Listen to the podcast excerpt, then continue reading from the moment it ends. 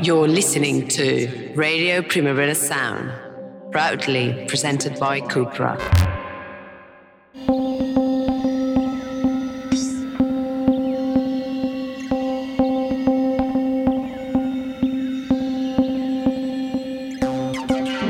Discuss to Resist is a podcast by Primavera Pro in collaboration with Radio Primavera Sound about the current affairs in the music industry. Taking music biography as a tool for change and for shaping new narratives, journalists and writers Carolina Velasco, Jennifer Otter-Bickerdike, and Judy Cantor-Navas dismantle the supposed impartiality of the white male hegemonic narrative. This conversation is part of the online edition of Primavera Pro 2022. Hi, everyone. Good evening, good afternoon, good morning, or whenever you see this. And I'm very, very happy because I have two amazing women with me, Judy Cantor Navas and, Unife- and Jennifer Otter Bikerdick. And we are Bikerdick, sorry. and we first I'm going to introduce them and then we will introduce the topic and we will start the conversation. So Judy Cantor Navas is a writer and music curator. She's also an expert in culture and Latin music, and she has been consultant for Encanto, has been nominated to the Grammys for the notes of the complete Cuban jam session, and has published in Billboard, the New York Times, Vari- Variety, and has participated in panels worldwide.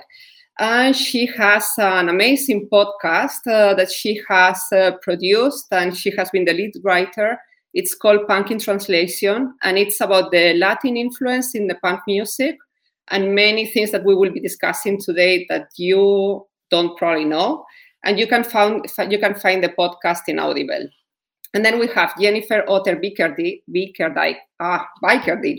Sorry, Jennifer. It's okay. And she has, a, she has a doctorate on cultural studies, and she's an author. And her more recent uh, books are Being Britney, um, which I have here, and the You Are Beautiful and You're Alone, the biography of Nico, which both of them I recommend because, um, well, Britney is in the news all over the place. Um, I think the biography of Nico, and I've read a lot about Nico and the Velvet Underground, is probably the best one I have ever read. And it's the first biography that challenges uh, all the stereotypes we have ever read about Nico and the Velvet. And it's the first biography I read about Nico with a gender perspective. So I dare you all to read it, please. And she's also has also worked in several record labels and has been involved in marketing and branding campaigns for Rage Against the Machine, Nirvana, Gwen Stefani, and many other people. So a really impressive lineup, as you can see. And we are going to talk about uh, how all this, there is a whole movement of people doing podcasts and writing biographies and writing articles that defy the narrative we have heard. We all have been growing and we, ha- we all have grown listening to the same stories and the same narrative because they were told by the same type of people. Basically, no offense here, anybody, white heterosexual men. And suddenly you have a whole generation of journalists that are challenging all the everything that has been written. They are writing it from a gender perspective, race perspective, migrant perspective. And I think this is very interesting because you cannot separate the music from the politics. Everything is political. And these things, um, these stories are finally being told. And well, Judy has been writing about the influence of the Latin community in the punk scene, which is amazing. Um, and then Judy um, and then Jennifer has been writing about Nico, as I said before, and Britney. So I would like to ask the two of you, um, when how did you come up with these ideas, and what discoveries did you make along the way during all these months researching? What was the most surprising thing you found? Judy, do you want me to go first, or do you want to go? Want to get the ball rolling? What would you like? You can go first. Okay, well, I'll just start with Nico because the Nico book happened. I had written a book on vinyl records, and at the time, my then literary agent, I really wanted to write a book about yacht rock because I'm a complete and utter nerd for all things late 70s, early 80s, like Hall and Oates and the Doobie Brothers and this, that, and the other. Um, and we started talking though about other things I may want to write about. And I total dyed in the wool crazy feminist from Santa Cruz, California. And I really having worked in the music industry, and I, I bet Judy has similar stories to this. I never thought that the way I was treated was because I was a woman. I never was like, ooh, the vagina is the reason I'm being treated this way or that way. But I did want to start writing about women um, from a female perspective. And I came across Nico, and I couldn't believe that she was rated as being one of the most important women in rock and roll history by by like Rolling Stone and Spin and different kind of sources like that. But there was not very much material written about her. And when I would talk to people about her, the people that knew who she was, it was always the same thing. It was she was a junkie, she fucked all these guys, and that was kind of it that was the end of the story that they didn't really know anything else about her or, or, and that she was a racist. Those were kind of the main three things that kept coming up over and over and over again. So that really intrigued me because those things are such broad brushstrokes and they're also just make someone so small. And that made me want to really dive in even more and figure out like why are these the three things? Why are these the three narratives that people talk about over and over and over again and why is it so deductive to the, these things? Uh, that's really where it started and then when you what you just said carolina is so true. When you look at who is written about nico at the time when she was active it was all almost entirely men that were writing about her and it was from a male and something else that we were saying before we came live a lot of the the women that were around i would say they were almost like threatened by nico and, and wrote the people that did write about her that were female wrote quite rude and horrible things about her. Um so i wanted to kind of get to the bottom of what was the truth you know what i mean? Was there more to her than a woman that slept with a lot of famous men? Was there more to her than a woman that had a, a an, an opiate addiction? And that was you know there's all these tales of her being a racist what was the truth behind that? Is that was she racist? Was she not? If she was why? So that that was kind of me wanting to challenge the mythology. That was the the beginning of it all for me. And how did you do to to research? Because you also talk to many people. You cite many sources. Um, how do you where do you start well, I'm sure Judy's the same. Like as a as a journalist, you are number one a complete and utter nerd if you're a good mm. journalist. So it's just, you know, nothing gets me more hot and bothered than a good old archive. Are you there with me, Judy? yeah. As sources that nobody's seen before. I mean, come on, like, you know, wow. the, the, yeah. the, the poor husband doesn't stand a chance against that. You know what I mean? So, so you know, I started off by making a wish list of like, these are all the people I know I want to talk to. And, and these are all the sources I know that probably will have something related to Nico. And then from there, as as you girls probably know from doing the work yourself, suddenly all these things it just starts spreading out. Like, oh well, I know someone that was Nico's neighbor. I know someone that like you she used to buy her cottage cheese for like all these bizarre things and like yes, uh, you know what? I was really lucky. I got some an amazing interview from Iggy Pop. Yes, I was really lucky. I got I am friends of Henry Rollins. Henry Rollins gave me an amazing interview. Those interviews are fantastic and I'm honored to have them. But my favorite interviews, and Judy, you probably have had the same experiences in your work, mm. came from people that are not household names, came from people. One guy was Nico's neighbor when she lived in London. One woman, uh, Nico babysat her kids those were mm-hmm. like the best stories and that was i think the real essence of who she nico was as a person for me. So that's how that's how i went about doing my research. I mean yes there were times when i did go to an art i mean when we, before we got on here you guys saw the lack of espanol i can speak. I was having to i mean I, I did go to some archives where things were in german and i'm like using google translate like a maniac going oh please sweet baby jesus translate this to something that this stupid american can understand um there is some of that but i think a lot of it is just constantly you're going to hit like out of like a 100 you're going to hit probably 80 dead ends but those 20 things you get are just gold and that's what makes that's what makes the book mm-hmm.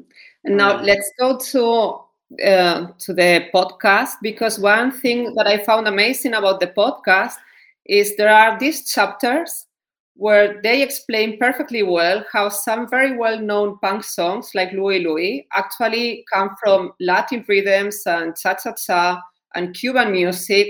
And when you listen to it, and this, wow, this was so obvious. How come no one ever told me? How come I never noticed? So, how did you come up to this, Judy? Okay. Well, first off, I just wanted to say a little bit about um, our team for the podcast for Punk in Translation because, yeah, it is an Audible original production, and the uh, also producers were Fresh Produce and La Coctelera Music. Just want to, you know, give that shout out to the small and but mighty team that did this. Um, well, it's sim, you know, it's similar to what Jennifer's saying, because it's like you pull a thread and one thing just leads to another. So when we we kind of did have this mandate, okay, this is going to be about Latinos in punk. But how do you talk about, you know, Latinos in punk because there's mm-hmm. not like there's this, lat, you know, one Latino in punk movement at a certain time. That's not what this is about at mm-hmm. all. So I was the story producer. So I really went from the idea in the beginning, you know, these are stories from the Latinx punk experience. And those, as you'll see if you listen to our eight episodes, are many different things. Um, but then you start seeing how they all relate. And not only we were we looking at people who identify as Latino, you know, in many cases, people who were immigrants from Mexico to New mm-hmm. York or to Michigan or to LA. Um, but also how Latin music itself somehow, you know, had its influence on punk and what you're saying, Louie Louie, for example, or we start looking at La Bamba. Mm-hmm. And you know, and and you know, not maybe people don't know that Los Lobos, in the beginning of their career, they were very involved in the punk scene. So, you know, we talked to Louie Perez from Los Lobos, and we kind of get back to La Bamba. La Bamba keeps coming up as kind of an, an original punk song. So it was really interesting that Ritchie Valens, who had all, already had a big hit, um, come on, let's go, and he could have done any song that he wanted, but he decides to do La Bamba, you know, this traditional uh, Mexican song, kind of in a more rock way, and kind of, you know, was saying like, fuck you, you know. What do I want to do? I want to do a song in Spanish. So there were kind of all of these things that were very punk in their time, even if we didn't call it punk at that time, and leading all the way up to the present. But it's also, um, yeah, why don't people know? For example, someone who for me became kind of a hero of our podcast is Rosie Rex. Mm-hmm. And uh, because what I started looking into was, you know, Latinos at CBGB. Because you don't really think of CBGB, you know, you start thinking, well, I don't know who, who was a Latino playing at CBGB. And of course, many people there were, but maybe their identity at the time, you know, as one person in our podcast says, you know, we weren't like screaming it out at the time. We weren't shouting to the rooftops about being Latino, you know, for whatever reason. And maybe the, their identity evolved in different ways. But for example, Rosie Rex is this amazing drummer from Puerto Rico, and she and her brothers had a band when they were kids. And then she came to New York, and all she wanted to do was play rock and roll and um, they did have a band that played at CBGB, and they played some songs in Spanish. But yeah, at that time when they tried to get a record contract, you know, they were the record people were like, "You have an accent," you know, like they didn't mm-hmm. like the accent. They wanted her to be blonde, you know. So there's just a lot of stories. And then she hooks up with Sylvain Sylvain and ends up doing two groups with him. And so, you know, you're discovering this and talking to her, and you're just like, well, why didn't I ever know this? You know, but I guess luckily we have these these platforms to do this. You know, we start doing our research. Like, can I ask Judy a question? Yeah. Um, Judy, when I was doing my PhD uh, or my master's, actually, my one of my professors said something to me. She was writing about the architecture of the Turkish house, and she said once she started writing about this architecture, she saw it everywhere. Like she would see this architecture in like a matchbook. She would see it like a plate of French fries would come to her, and it would have the sweet the the Turkish house architecture, like what you're talking about. I can just see like suddenly everything makes sense and you're just seeing this these songs and this rhythm and this history everywhere. Is that how it was for you when you were when you started getting into this? That's like I, i've never i've never thought of this area before. It sounds like so fascinating. Yeah i mean from the begin very beginning i was we were kind of or i was thinking of it like a fanzine you know that you're just kind of finding these things like okay yeah wow this is really cool this is really interesting and then you start putting them together and then it's amazing how much connection there is when it becomes one thing even though all of the stories of the different people who were profiling who's are you know of course telling their own stories were very different were very you know diverse in terms of you know this goes back to like from like 1966 to the present so there's, you know, a lot of stuff in there. But yes, it all has its connections. Totally. And for me, it's very crazy that now everyone tries to look and sound Latin because everyone is listening to reggaeton and Latin music. And now you think, okay, but all the injustice done before, no one is going to to claim that. Well, I always say that, you know, like Latin music, you know, it's not an explosion you know, it's not this thing that like comes up and goes away. You know, this is the patrimony of millions and millions of mm-hmm. people, you know, and it's very complex and it's very wonderful. And, you know, so, and also, yeah, just even the prejudices that there are about Latin music is reggaeton, or before it was salsa, or it's this, or it's that, which is ridiculous as it's so many, many things Mm-hmm. And in this case, one thing that's all, you know, I was a rock critic in Buenos Aires years ago. I was just telling you that. Um,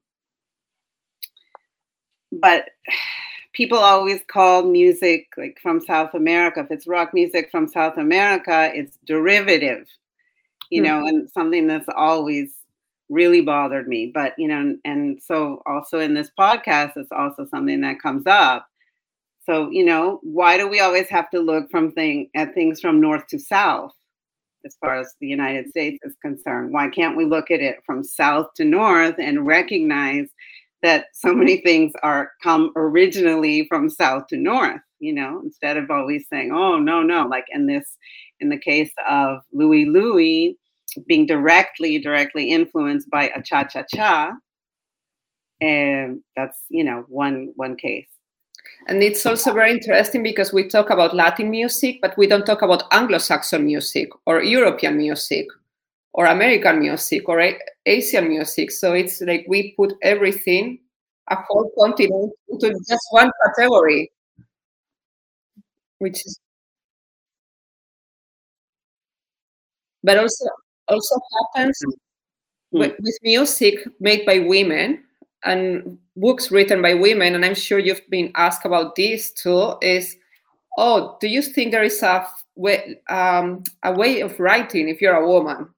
And it's like, or even I, I was even reading Tori Amos, and she was also saying why they keep on even Kim, Go- Kim Gordon when she decided to write Girl in the Band, she was like, why am I always asked about the fact that I'm a woman? Like, you know, you cannot be taken seriously just because you're a girl, well, a woman. So I think you you have maybe found this too because well I, there is some of it in in the biography of Nico and obviously in the Britney because we have seen how the media was treating Britney Spears um, but not only Britney Spears we were chatting before about how uh, Shirley Manson posted on Instagram this image that said it was a cover of a magazine and it said why do you have to hate Courtney Love Shirley Manson, Cool Chic, or just rubbish.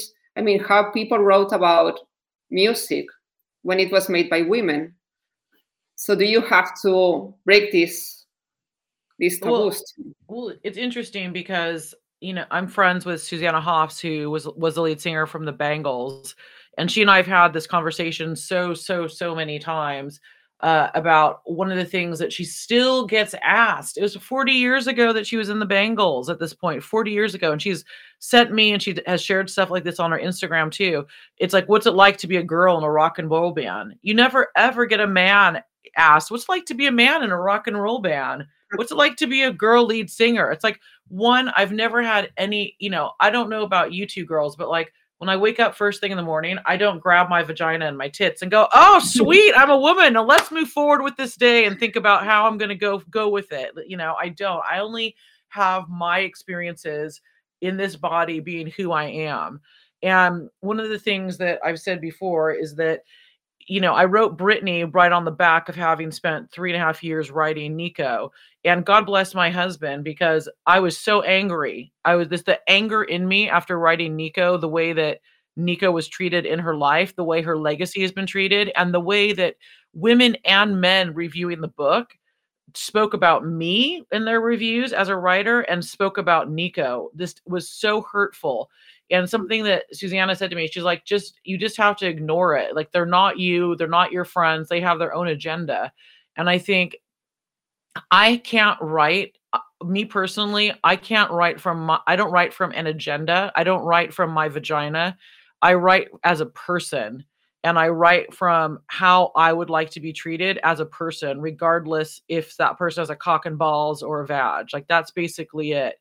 And uh, that's that's my point of view on it. You know, is hilarious because I think it was a really big newspaper here in England. It was one of the first reviews I got for Nico, and the the reviewer was like, Otter Bickerdike genders Nico. Everything's about gender. It's like, yeah, it is, ho, because mm. Nico's whole thing was that she was a beautiful woman and she was slagged off for being beautiful. She was slagged off for um, quote unquote destroying her looks when she started doing mm-hmm. drugs so you have to talk about gender. So it's like you you are crucified if you do talk about gender. You're crucified if you don't. So lean I, I, guess what i'm trying to say is just authentically be yourself no matter what it is you're writing. And that can't i mean like when your face judy like lights up when you're talking about louie louie like i'd never even thought about these things. I'd never even heard of your podcast till we got on here and like i'm dying to hear it. And it's because it's so authentically something that you're excited about that's what makes for good writing i think not not thinking about oh i'm a woman and i'm gonna fucking jam my my fucking tits up into this writing. That's just my opinion on it but you tell me mm-hmm. what you think judy. Well for me you know obviously in in this case and so many others for me as a journalist you know i let my subjects lead their way lead the way for me and that's really the fun of it too like those conversations they're telling you about themselves and then you're kind of taking that that ball that football and and saying okay and that's going to lead you to something else. Yeah you don't go into it with some kind of preconceived you know notion that you're just going to layer on top of that for me for me anyway you know? And that's why when we set out to do this the punk in translation and talk about Latinos in punk instead of trying to force something.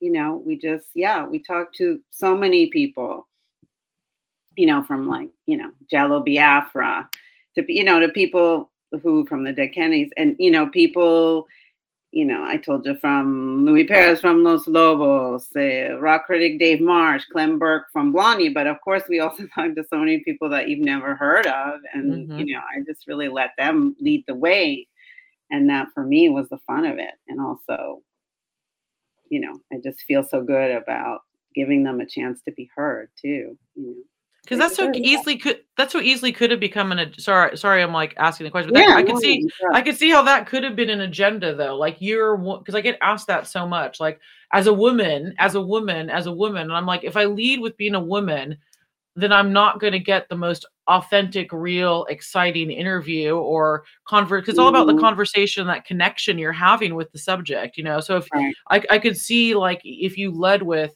you being a, a woman or the fact that punk rock and you know in the Latino community has not been talked about that much. There could be like an anger that would that could taint that conversation. But what I'm getting from you mm-hmm. is joy.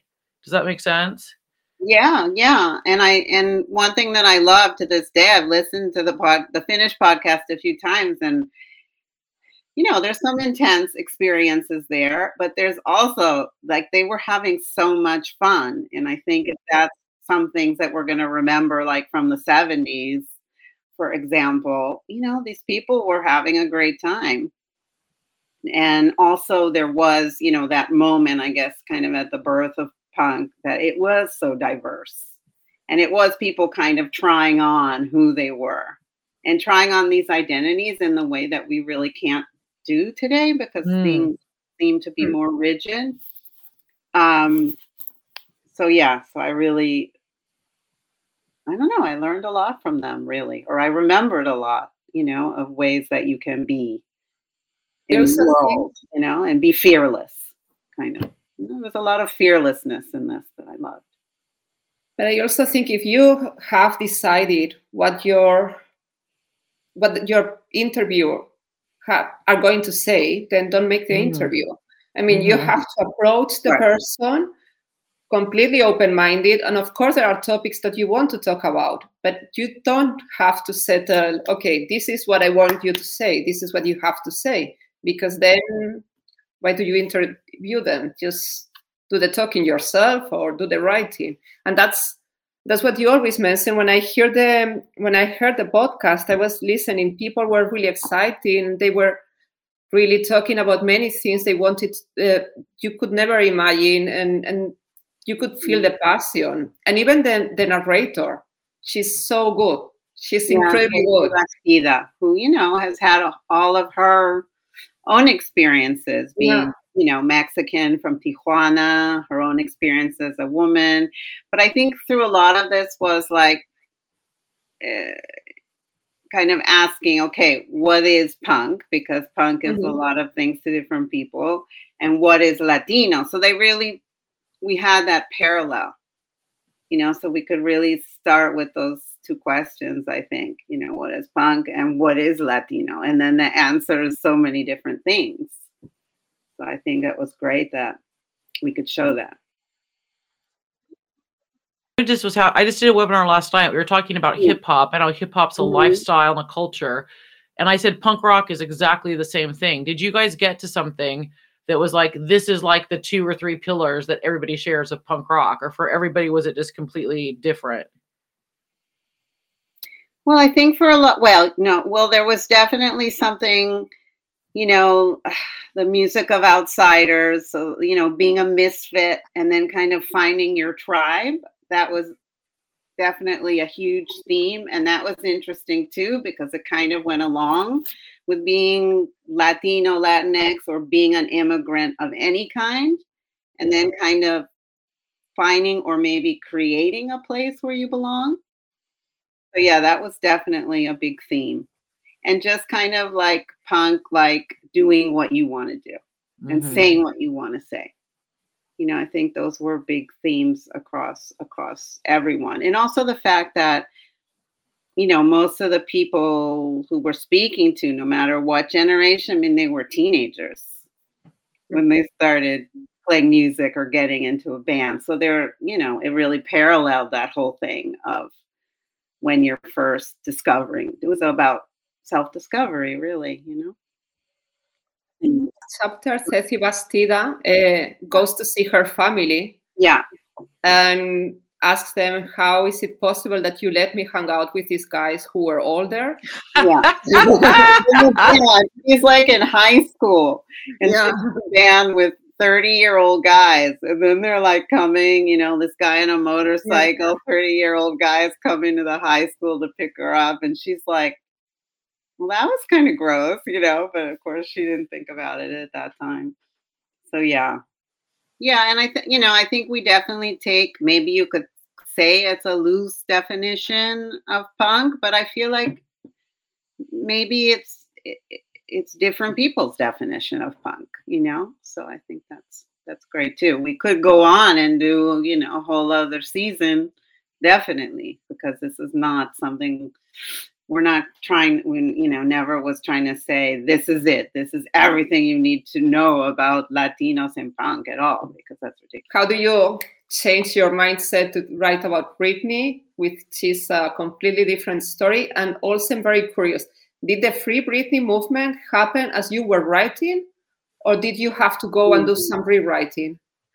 Oh, girl, the amount of rewriting I've had to do for Britney is like, and like I, I just that that whole project. So what happened is I pretty much finished Nico, and I was looking for the next next project. And one of the things, like I, I said a second ago, that I loved about Nico, working on Nico, I found frustrating and incredibly angering, but I also mm-hmm. loved working on it was dispelling the mythology around Nico. Mm-hmm. And I thought, who could, who else is there tons of mythology around? And as weird as it sounds, there's so much mythology around Britney Spears, but it's like the exact opposite. Everything's been played out on social media, everything's been played out in tabloids uh, and I went and looked, and there's not, there wasn't like a thoughtful, researched. I mean, these these words are not what you attach to Britney Spears, academic. Like these are like the exact mm-hmm. opposite. These are like the polar. These are like the vanilla to Britney's chocolate, if you would. It's like the opposite end of the color wheel.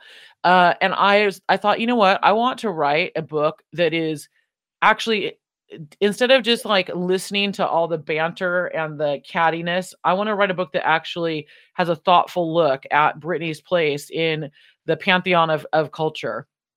And that's why I decided to write it. So Free Britney had already started when I wrote the book, but it really kicked into high gear literally a month before I started because I was I was having to do promotion and activities for Nico at the exact same time when I was having to write Britney. And I think I had at one point my um, my publisher said, "I want you to write the book in two weeks," mm, and I was wow. just like, "Oh my mm-hmm. lord!" But I ended up writing the whole thing in six in six weeks. But that wow. was with constant rewrites. We were rewriting up until literally the I think like a week before it went to print. Mm-hmm. So I think I gained like wow. two stone over the process of writing those. Like now I'm now I'm losing them, thank God. But this drinking, eating. I mean, there was one point I remember um, during it was like literally I was doing I was doing press and promo for for Nico. I was writing Britney. It was this horrible heat wave in, in London. So it was like 33 degrees. I think I'd worn the same pair of like jean cut off shorts for like two weeks. And I just looked at this desk and it was like scattered of Diet Coke cans the computer screen looked like I'd rubbed a salami sandwich on it. And um, I was just like wallowing in how gross and disgusting I felt. And I remember Susanna called me. She's like, You're in the writer's zone. And I'm just like, I felt like Jabba the Hutt. And I'm just like, Yeah, this is so fantastic. Um, so it was quite stressful, but at the same time, I'm really quite pleased with the product that came out at the end. I, I think it's a it's a thoughtful book that that does critically look at Britney as a as as a purveyor of culture and why we cling on to her in that way. That she's the incarnation of the american dream um, and that she has also surpassed in popularity to Cher as a gay icon. Which is so weird um, isn't it? I mean to me that's blasphemy I mean, yeah, for me it was also very shocking. I, I would have never. Nobody could. That. Nobody should ever surpass Cher or Dolly Parton in anything. Period. So you know, yeah. when I when I was reading it, so Judy, what she's talking about is there's different polls that that have been done that that Britney Spears is the number one gay icon in the gay community. Wow. Surpassing Judy Garland, surpassing Cher. Yeah. I'm just like, no, no say it yeah See, it ain't so but it's true oh and and what what were your conclusions as to why i mean not only for the gay yeah. community but what is this obsession with her the obsession with well i think well i think the reason she's surpassed Cher and dolly is because let's just call a spade a spade to if you're 20 years old or 18 those two as much as i love and worship Cher mm. and let's just say it gypsies tramps and thieves is a tune that will never go out of style okay? Let's just be real here people. Um and and Do- and dolly is just you know a goddess and probably animatronic at this point. But um you know, so so Britney is much more current, and I would say if you're 20 at 40 years old, Britney is going to seem old to you, and and like probably a matriarch of the gay scene. I think the thing with Britney that people that surprised me the most, I think you asked us that, what surprised us, is the word authenticity that people applied to Britney. And as someone that grew up much like Judy, uh, you know, I'm a total dyed in the wool punk rock kid you know, total total DIY, came up Mhm. very like lower middle class on food stamps in America. So Mhm. authenticity to me means working your ass off for everything you have. It means being like scruffy. It means probably not being the cutest kid around town. And Britney is the antithesis of that. Britney is shined up and manufactured and fake titted up to the the nth. So when people are telling me they find her authentic, I was really surprised and shocked by that. Um, but that's what a lot of people see in her because she was one of the first celebrity figures to have this massive public he- mental health meltdown in front of the world. And that really, really, really connected with a lot of people. And I think there, there's there's that whole thing. There's the thing of if you look at someone like Madonna, bless her, bless her cotton socks, you know, um, let's not for if you're of a certain age, which I think all three of us lovely ladies are, we'll remember Madonna's horrible British phase. If you Yeah. remember when Madonna lived in Britain and had a British phase, I'm making her sound like Mrs. Doubtfire. Um, you know, and you listen to Madonna talk now, you're just like, girl, when did you go to Princeton? you know, Britney, bless her, bless her. She sounds like she just got off the, the corn cob truck. You know what I mean? Like she has no Yeah. airs about her at all. So she talks like someone you would meet at the 7 Eleven, you know, bless her. Mhm. And so there's that about her. And there's also, you know, with all the whole story of how she's literally plucked from obscurity and thrust into this fabulous lifestyle. So I think all of those things Mm. together create like this special and, and then and then she's like picked apart by the media and everybody loves an underdog. So I think all those things together make her this a special kind of celebrity that there's not very many like that. And that's why people love her. But also, you have, for instance, um, Miley Cyrus. She also changed completely, but Oh, you got robotic, Carolina. Can you come back to us? Yeah. you hear me now? R2D2. Yeah, there you are. Okay, yeah. So, Obi-Wan, we need you.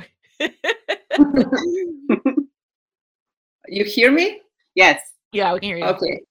So, for instance, if you see Miley Cyrus, she also had like a breakdown too, but people were not so keen about her, but maybe because she was more sexual, and Britney has never been too sexual, Oh, Britney Uh, was not so- as much as Miley. Well, the Br- Britney. What's interesting is um, there's a part in the book where I talk about, and like again, I didn't think about how creepy this was. There was this moment in like the mid is right after it got revealed that Britney had had sex with Justin Timberlake. After this whole media thing about I'm gonna be a virgin forever, Miley Cyrus actually came out and said she was gonna wait until she was mar- she was married t- to have sex. And then of course, how does Miley blow up? She blows up by that the um the Yeah. video where she's swinging Yeah. around Starkers and then she gets does the whole twerking thing with um what's his face robin thicke so i think the thing with Britney is is that she has mm-hmm. nowhere to go really. Like she she was the ultimate virgin next door and then mm-hmm. at the kind of what what what one thing that judy just said that i just absolutely love and i think judy and i should do like a book or some other show about this is the idea of freedom and that is in the 70s and i would even go so far as to say in the 80s there was so much more freedom in terms of experimenting with who mm. you are what you wanted to be i don't Right. think that women going in in the 2000s there definitely was a rebellion against the feminist movement and once britney got didn't have her virginity anymore she had nowhere to go except to be a slut and i think with mm-hmm. miley miley's just enough younger than Britney that she wasn't thrown into the the slut pile. She just kind of is Miley Cyrus, like kooky Miley Cyrus. Where with Britney, she didn't really have that option. Does that make sense? I think people are just kind of Yeah. tarred so hard now. Like, what do you do? You know what I mean, Judy, by that? Yeah, yeah. No, totally. I know. There, and there's, yeah, the idea, you know, uh, now of just kind of trying on something because you want to and saying, you know, I'm going to be this. It's like you can't really do that anymore. Mm-hmm. Do you think that? Unforgiving. That's the word. It, co- like, the- you know, it- the- it's much the- more criticized. Like, like why? Like, like we had like Alan Vega. Like, why did he pretend he was Puerto Rican for a while? Well, in that case, because he felt like it, you know. But that was Mhm. like when I wrote that, I had to answer to people asking me about that, you know, and they. and I'm sorry, maybe yes, people who hadn't lived through that era couldn't really understand. Why would somebody just say something? Because they did, because you know they found that offensive, I guess. And well, okay, uh, yeah, I can understand that. But on the other hand, there there was that freedom of just being able to say, I'm going to wear this, and I'm going to pretend I'm this, or you know, even that idea of pretending, which you can't really do anymore. I mean, in an innocent way, not that you're hurting anybody. Not in a mean way. Yeah. It's it's it's really like this. There's no forgiveness and like the instant instantaneous thing of being canceled for something, and you can't change your mind. You have to be right, right. on this specific agenda. It's funny because um, I keep talking about this webinar I was doing last night on hip hop. When I was four years old, I used to tell my mom I wanted to be black I wanted mm. to be black. Like I thought being black was the coolest thing ever. Like I loved all the cool black people on Sesame Street. I know this sounds really strange and like I loved black music, everything about it. And like I've I've told people that before and they're like you cannot say that out loud. You cannot say that in public that you wanted to be black. And I'm like, what's wrong with? I, I don't understand. I, I think it's because I didn't realize there was anything wrong with being black, mm. or as a white mm. person, you can't aspire to be black. It's kind of not that. I don't. I don't know the context of what the story you're telling, Judy, exactly, but I never put on the identity of wanting to be black. But I feel like you can't have honest conversations or talk about desires or ideas that you had in a lot of ways, or make mistakes without being instantly tarred as a bad person and really, in the case of Britney, she was a kid coming of age, being a teenager with the media, with the world media following everything she did. And I know mm. if, you know, we just moved recently and I have photo albums documenting my 20s and early 30s. I mean, there's pictures of me doing cocaine, there's pictures of me drinking, there's pictures, all kinds of shit in there that I can never run for public office because someone will find these pictures, let me tell you. Mm. And and I'm not a celebrity. So all I can say is you know we should that the the person that cast the first stone you know so i do feel i do feel for Britney. but you also say there was more freedom then and i think there are two factors one there wasn't social media so now if you get wasted one night uh, the picture is going to come up in a story or who knows.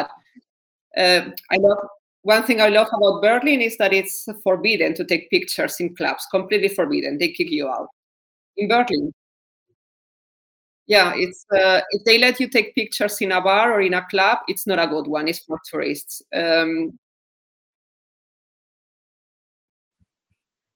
concerts, I would imagine that people can still be. No, no, no, no. no? I remember seeing Animal Collective and being called off because mm. I was taking a picture. And in some clubs, they put stickers on your phone camera. So on one hand, we have this yeah. social media thing. Now it's very scary to go out and do whatever because everyone is going to know, even if you don't remember the next day. And then on the other hand, we were very naive about many things, like what you said. Uh, as a kid, you would say, "I want to be black," because we were very naive. Now there is, we have more knowledge that we didn't have before. So consciousness, even our families, because maybe our families would would have thought, okay, the crazy idea of the girl, but now it's uh, we are more we are more aware of what's going on. So, for instance, in the podcast, um, there is this story that Kid Congo Powers say that he didn't speak, he doesn't speak Spanish because he it was important that he was good in English. He had a proficient English, and and now it's these these things don't happen any longer. So I think it's a mix right. of the two factors. Yeah, that's changed so much that uh, actually a lot of the people that in our podcast they they don't speak Spanish, even though their their families are of you know are Latino. And for example, um, Bobby Balderrama, who's from the group Question Mark and the Mysterians, and when he went to mm-hmm. school in Michigan, his parents were migrant workers who moved to Michigan and he said, Well, my older brother, you know, he started school and he was speaking Spanish, and the teachers were just like, No, no, you don't do that here. You know, I think they sent him home. And so when he was a few years younger, so his parents were just like, That's it, no, no more Spanish, you know.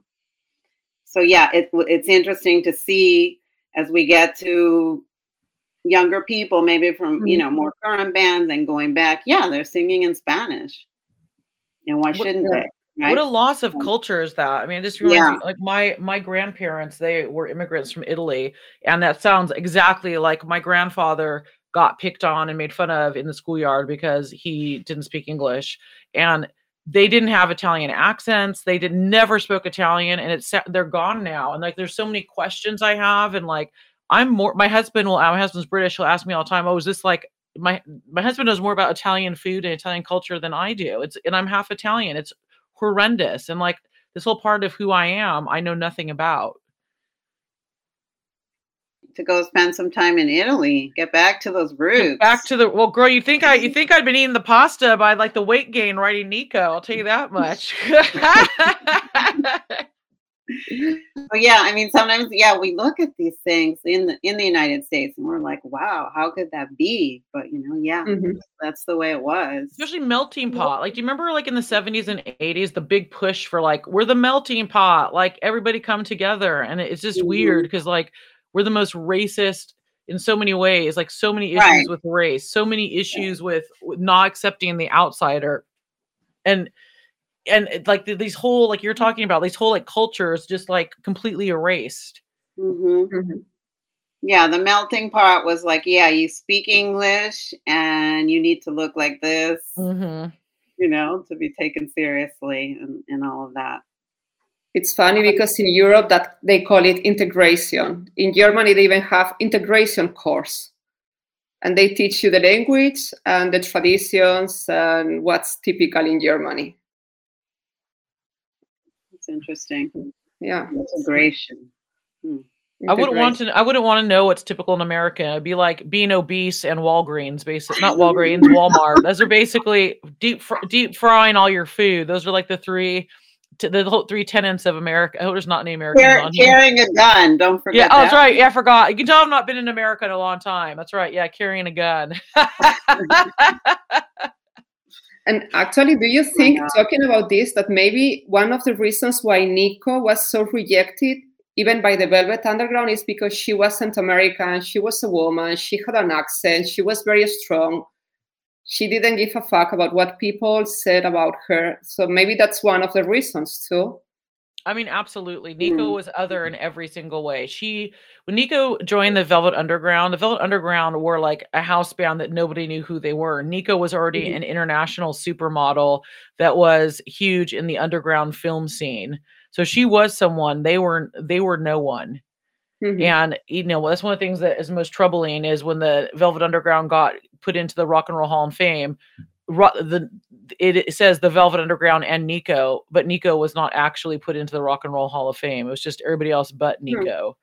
So her otherness, her otherness of being a woman, her otherness of um, being German, her otherness of not having English be her native, her not having um, uh, English be her first language, all those things were things that supposedly we celebrate in America. We we take everybody in but those are all things that we rejected even after she died and even when it comes to giving her an award we um we did not want her. We did not accept her with open arms and that's really one of the things i tried to do with the book. It's kind of like the sweetest revenge in a lot of ways the book is mm-hmm. has done knock on wood as well as it has and gotten the accolades it has.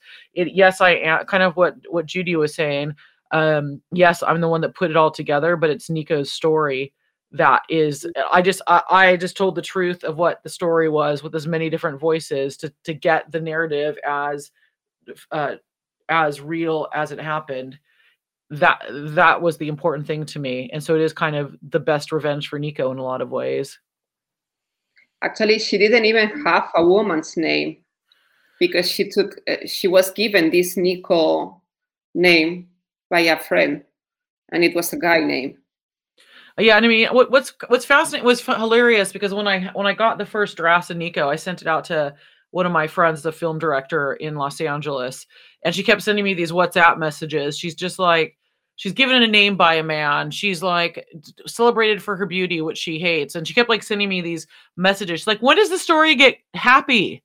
And then like as she starts getting towards the end, she's like, oh no, oh girl, no, no, no, no, no, no. This is gonna have a shitty ending. No, ah! and then like, and then of course Nico Nico dies at the at the end really tragically. But in a way, it's like that. Yes, it's a tragic ending, but in a lot of ways too, she when Nico Nico dies in um in Ibiza, which is her favorite place in the world, she dies having come off a of heroin. She comes she dies probably being healthier than she'd been in a long time. She dies hanging out with her son. So she's in a better place and she dies on her and in her favorite place by her own rules. And I think mm. and clutch, hmm. and clutching clutching a copy of Oscar Wilde's greatest hits basically, which wow. is fantastic. Um so it's completely a poetic ending to a troubled life and in a way it's a beautiful ending at the same time well actually when i was reading the book when i was reading the end that's the impression that i had that she was her she was living her best life in ibiza mm-hmm. the best after everything she had been through She'd been, yeah, she had been, do, live, she had been doing everything everyone else had told her to do up to that. And when she got to Ibiza, she was just like, fuck everybody else. I'm just gonna hang out here, figure out what the next thing is. And she was like at peace for the first time in like 40 years. Here's a woman that escaped Nazi Germany. She's brought up mm-hmm. in Nazi Germany and she is trying she tries the rest of her life to escape that whole the whole paragon of of Nazi Germany, that mantle that had been thrust upon her. And mm-hmm. other people put that on her. And imagine, like I think about this, and this is something that Judy can probably understand. Like growing up in America, it's such a part of who you are. Even if you want to reject those values and those ideas, it's just inherent in like your DNA in ways that in your subconscious. And that is, I think, something that Nico struggled with her entire life. And I think by the time she gets to Ibiza, it's the first time in her 47 years that she finally is like, this is who I am. That's okay. Take it or leave it. And I can say, as mm-hmm. someone that's 50, getting to that place of peace is very difficult. And she was at that place when she passed away. And that's, I think, a great gift. Mm-hmm. Yeah, that's, and maybe now it's the place where Britney is going to be too. You never know. Oh, Oh, my my my my my my, my publisher for Britney keeps hoping she's gonna die. He's like, please just die soon. No, she just said that she's pregnant, and that's the happy. Well, she's quitting Instagram every two days and then coming back to Instagram, and she's announcing that she's. So it looks like after all this free Britney thing, finally, there is some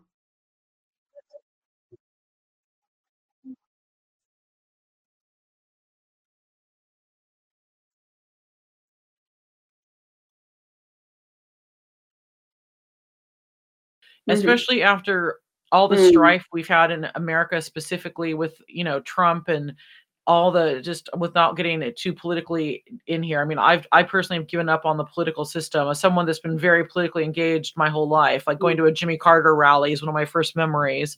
Um, to to see people being able to get together and, and make change is very very uh, you know makes makes my makes my heart happy. It, may, it would make me happier if it was for something like you know the right to choose over a woman's body, which you could argue is part of was part of the the mm-hmm. uh, trials and tribulations of Britney.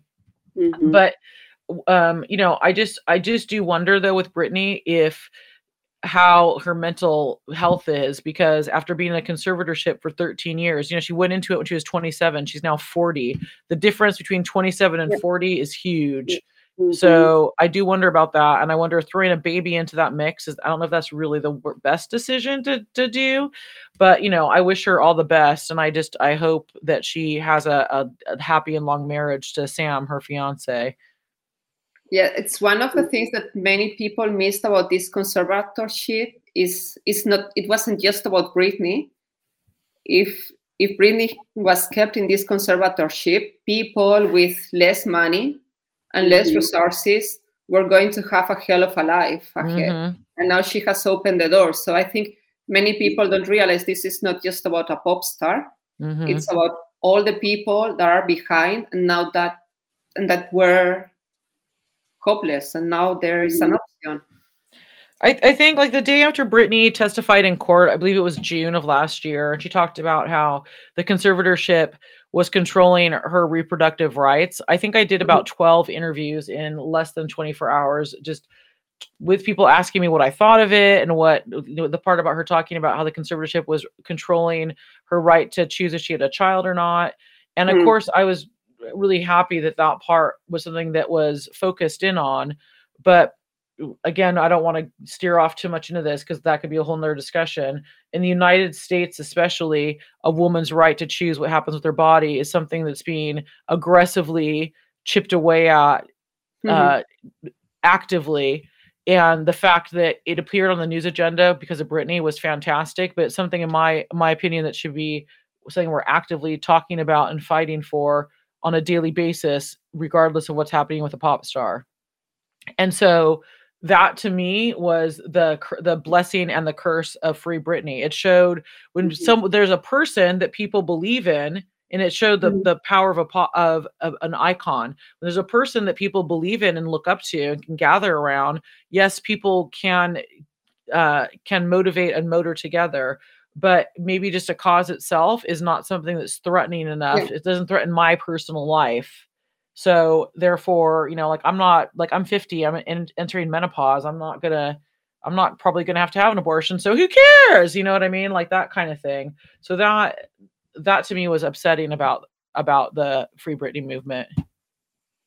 Okay, so I think it's going. Uh, we have five minutes left. Oh, okay. Sorry, Judy, I Yeah. talk so much about that. No, Sorry. no, no, no.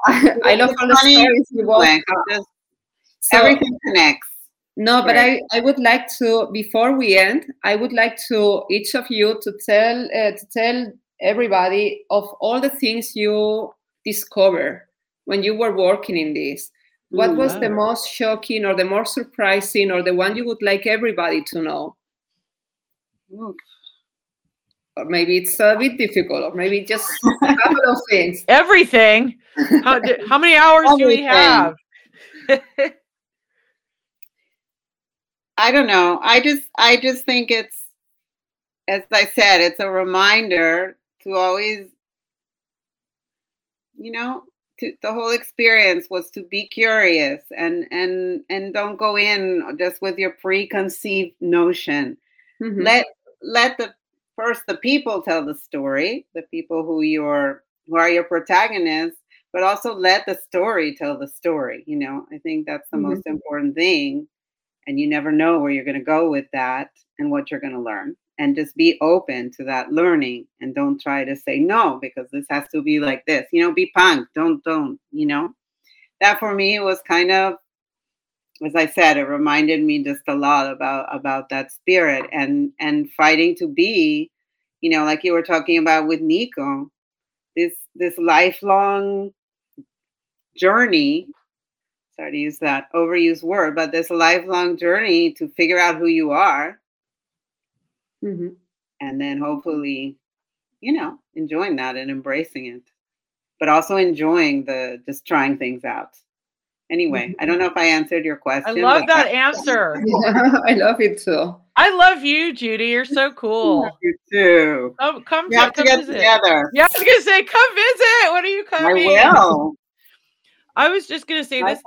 That's like such a good answer, and I don't really know how to follow that up. But do you know what? It, it, it ties totally in with that. I would say, um, this is gonna sound really strange, but what I found so weird is how my story connected with other. This is not gonna sound that strange, but like. I interviewed uh, Dave Navarro from Jane's Addiction, Mhm. and I love Jane's Addiction. Love Jane's Addiction. And it was so weird because, and you know, you girls know from interviewing various people, when you're talking, he loved Nico. He loved the Velvet Underground. He loved Siouxsie and the Banshees. I love Siouxsie and the Banshees. And so when you get, you start talking to someone about something that both shaped you, like Dave came up listening to Siouxsie, I came up listening to Siouxsie, being like a goth and a punk. And suddenly he and I are just nerding for like half an hour, being like, oh my God, this Siouxsie track. Oh my God, Sisters of Mercy. And it's like the the friendships that came out of a shared love and understanding for the things that made me like the punk rock of it, the mm-hmm. like being a nerd music fan obsessed. And it totally makes sense, obviously. Like Jane's Addiction informed who I am. Siouxsie and the Banshees informed who I am. Siouxsie and the Banshees informed who Dave was. And it just, I don't know, it just kind of was life affirming in a really weird, I'm probably not making sense. I was very life affirming in a, in a weird way.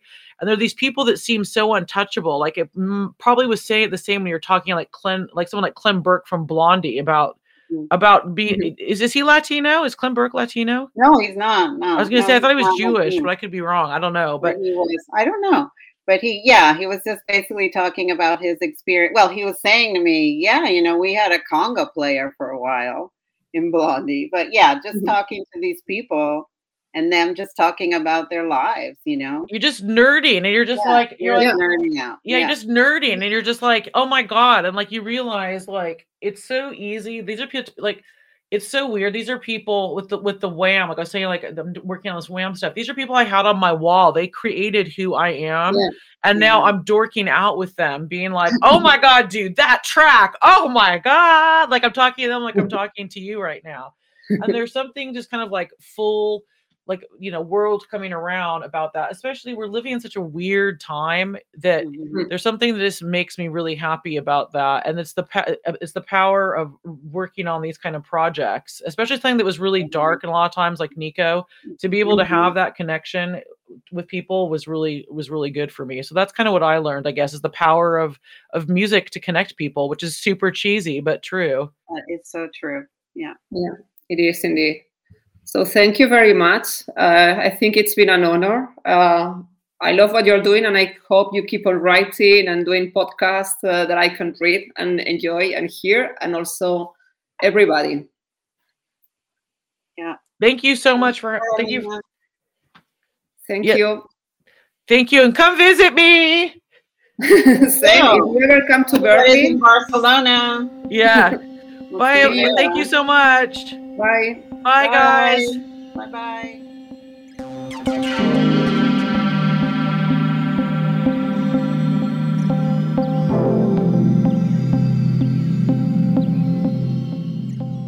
You're listening to Radio Primavera Sound, proudly presented by Cupra.